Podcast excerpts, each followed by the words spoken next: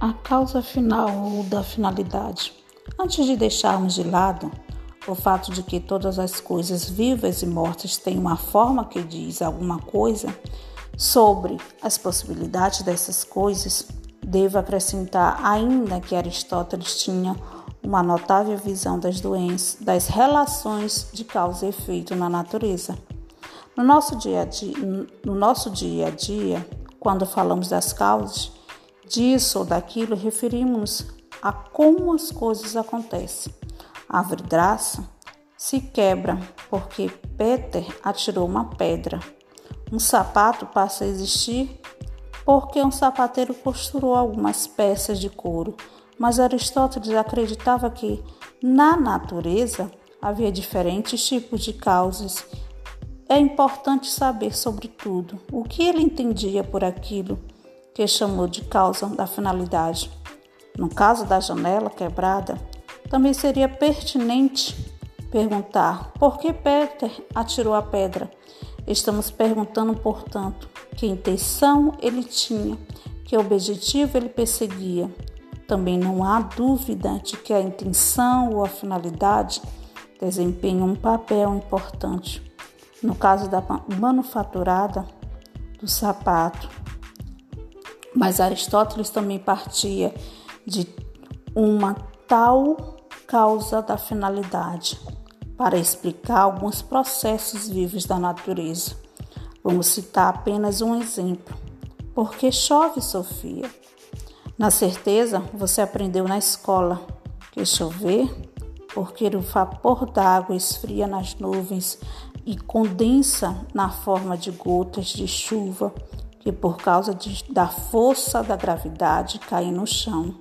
Aristóteles também teria acenado com a cabeça em sinal de concordância, mas ele teria acrescentado que até agora você só citou três causas: a causa substancial ou causa material, que é o fato de o vapor d'água em questão, as nuvens, estar ali, bem na hora em que o ar esfriou a causa atuante ou a causa eficiente, que é o vapor d'água esfriar, é a causa formal, que é o fato de ser inerente à forma, ou a natureza da água cair no chão.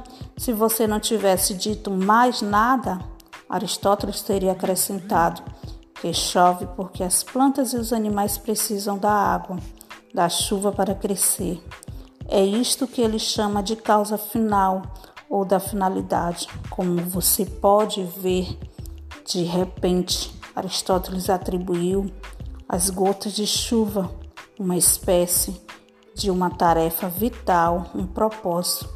Nós provavelmente inver inverteríamos as coisas e diríamos que as plantas só crescem porque a humanidade a umidade.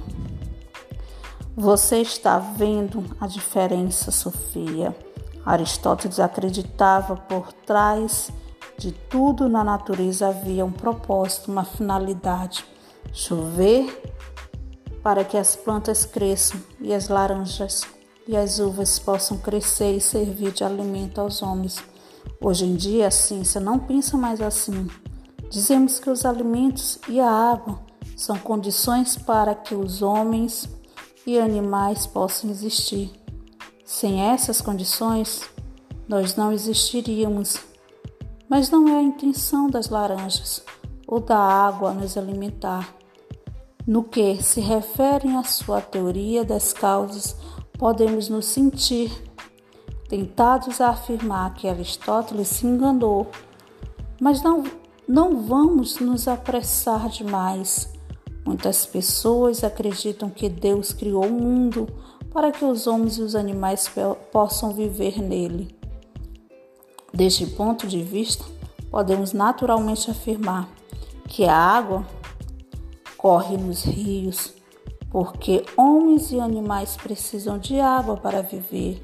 Só que neste caso estamos falando do propósito ou da intenção de Deus. Não que as gotas de chuva ou de água dos rios gostem de nós e queiram nos proteger.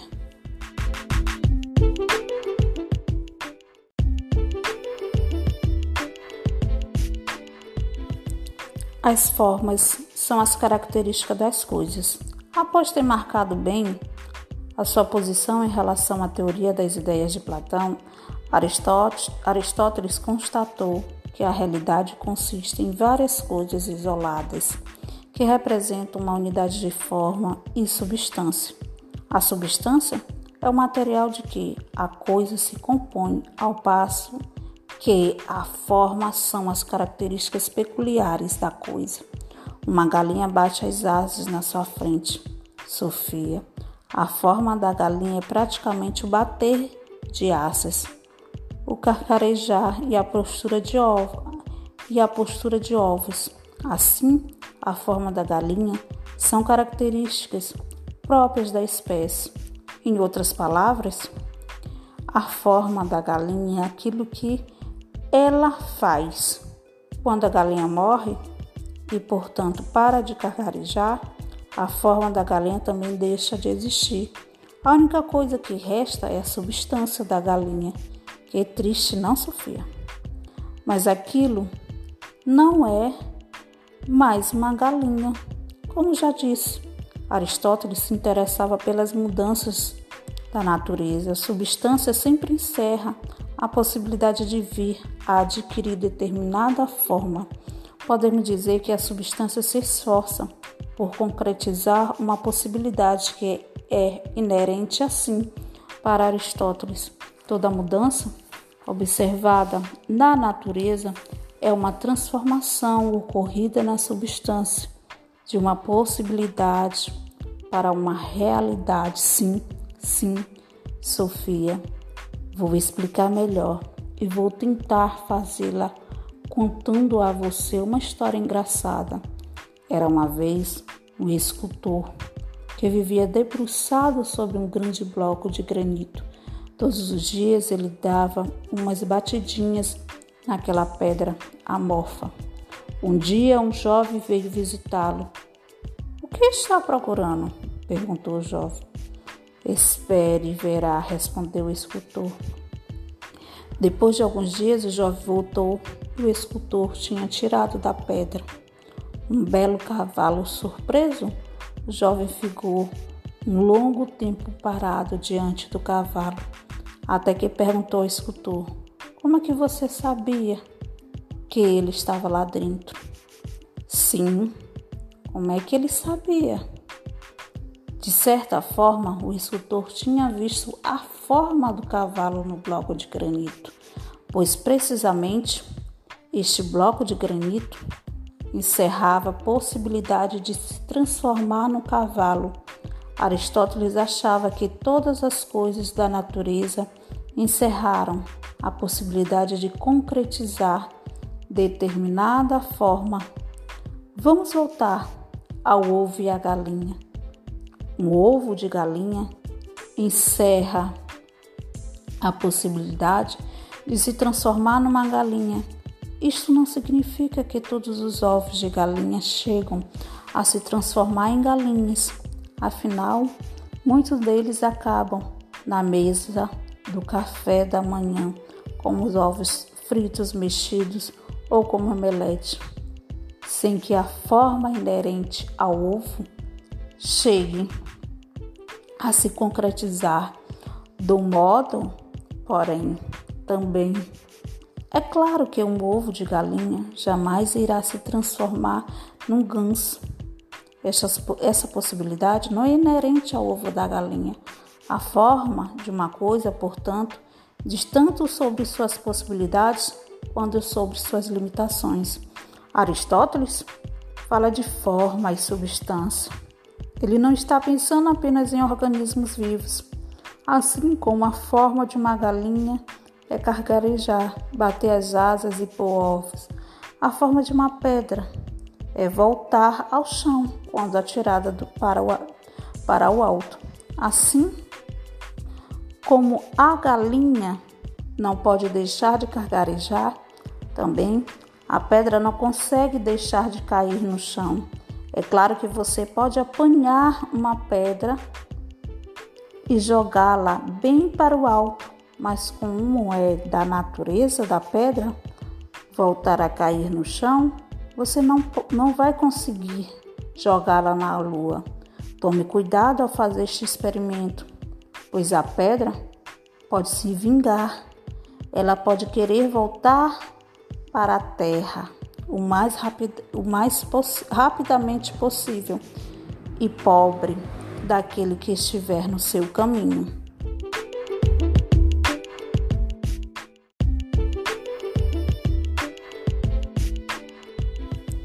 As formas são as características das coisas.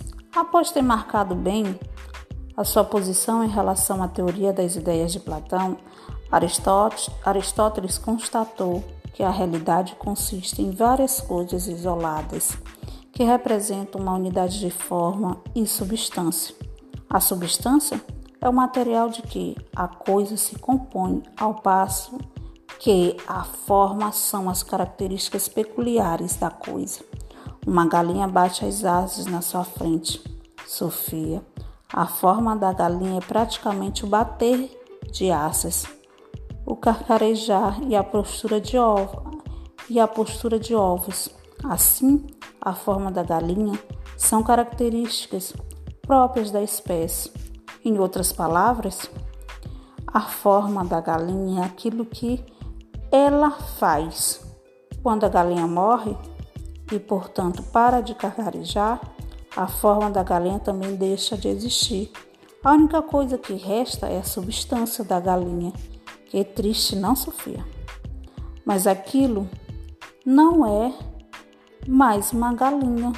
Como já disse, Aristóteles se interessava pelas mudanças da natureza. A substância sempre encerra a possibilidade de vir a adquirir determinada forma.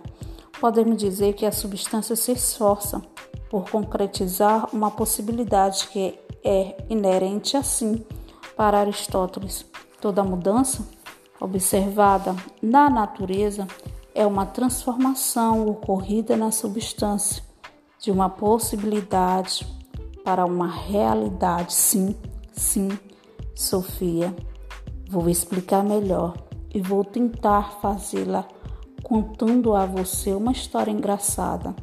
Era uma vez um escultor que vivia debruçado sobre um grande bloco de granito. Todos os dias ele dava umas batidinhas naquela pedra amorfa. Um dia um jovem veio visitá-lo. O que está procurando? perguntou o jovem. Espere e verá, respondeu o escultor. Depois de alguns dias, o jovem voltou e o escultor tinha tirado da pedra um belo cavalo. Surpreso, o jovem ficou um longo tempo parado diante do cavalo, até que perguntou ao escultor: Como é que você sabia que ele estava lá dentro? Sim, como é que ele sabia? De certa forma, o escultor tinha visto a forma do cavalo no bloco de granito, pois precisamente este bloco de granito encerrava a possibilidade de se transformar no cavalo. Aristóteles achava que todas as coisas da natureza encerraram a possibilidade de concretizar determinada forma. Vamos voltar ao ovo e à galinha. Um ovo de galinha encerra a possibilidade de se transformar numa galinha. Isto não significa que todos os ovos de galinha chegam a se transformar em galinhas. Afinal, muitos deles acabam na mesa do café da manhã, como os ovos fritos mexidos ou como omelete, sem que a forma inerente ao ovo chegue a se concretizar do modo, porém, também. É claro que um ovo de galinha jamais irá se transformar num ganso. Essa, essa possibilidade não é inerente ao ovo da galinha. A forma de uma coisa, portanto, diz tanto sobre suas possibilidades quanto sobre suas limitações. Aristóteles fala de forma e substância. Ele não está pensando apenas em organismos vivos, assim como a forma de uma galinha é cargarejar, bater as asas e pôr ovos. A forma de uma pedra é voltar ao chão quando atirada do, para, o, para o alto.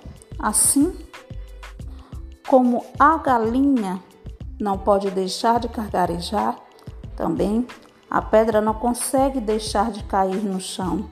É claro que você pode apanhar uma pedra e jogá-la bem para o alto, mas como é da natureza da pedra voltar a cair no chão, você não, não vai conseguir jogá-la na lua. Tome cuidado ao fazer este experimento, pois a pedra pode se vingar. Ela pode querer voltar para a terra o mais, rapid, o mais rapidamente possível e pobre daquele que estiver no seu caminho.